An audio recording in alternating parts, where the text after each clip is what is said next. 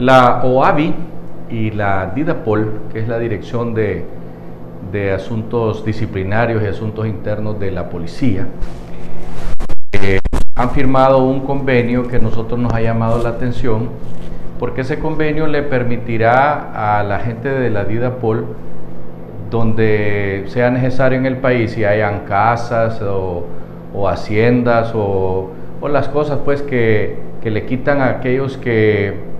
tienen problemas con el tráfico de narcóticos, traslados, etcétera, o sea, y con lo que tiene que ver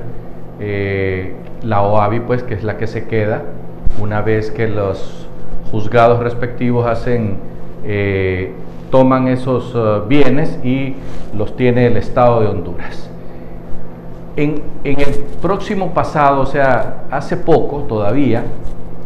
eh, se denunciaba que los vehículos y las casas que tenía la OAVI eran utilizadas para todo tipo de asuntos, es decir, los que las cuidaban las ocupaban para vivir en ellas y hubo hasta un director de la OAVI que tenía una casa en, una de las ciudades principales del país donde vivió por años y no pagó. Eh, sabemos, por ejemplo, que las casas que estaban o que están a la orilla del mar también eran ocupadas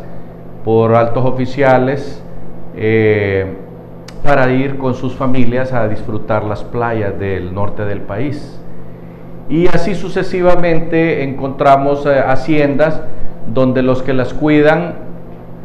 las administran, pero no las administran para provecho de, de Honduras, sino para provecho de los que mandan en el país. Y así sucesivamente podríamos hablar de muchos casos como las joyerías, como las cajas fuertes que se abren y que se pierden las cosas que hay allá adentro. Total es que eh, la OAVI ha sido un punto de corrupción donde los que trabajan en el gobierno y los allegados a los gobernantes, en el pasado próximo estamos hablando, eh, hacían uso y se aprovechaban pues de todo lo que tenía la OAVI para eh, satisfacer eh, su hedonismo y además pues para valerse de eso para hacer dinero también. Sabemos de, ventas de vehículos que, los, que las venden a precios irrisorios y que luego son vendidas en el mercado a precios doble y el triple de como los compraron. Es decir, la OAVI ha sido un centro de corrupción y eh, nosotros esperamos que la, que la Didapol de alguna manera no vayan a entrar en ese jueguito que estuvieron otras organizaciones en el pasado. Ojalá que las utilicen pues para oficinas y cosas así.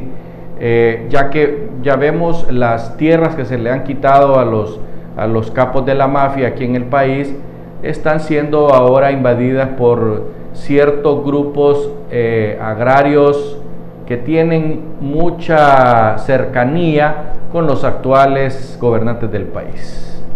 Eh, nos referimos a alcaldes, nos referimos a gobernadores, etcétera, etcétera, etcétera. Y abundan ahorita las invasiones de grupos armados que dicen que son campesinos y que están haciendo pues eh, uso y disfrute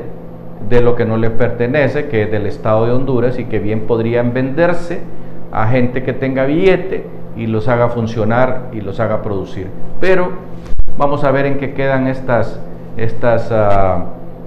eh, este, el uso pues de, de, las cosas que tiene la OAVI, que nosotros hemos visto que ha sido un, un antro de corrupción y esperamos que no siga así. Hasta pronto.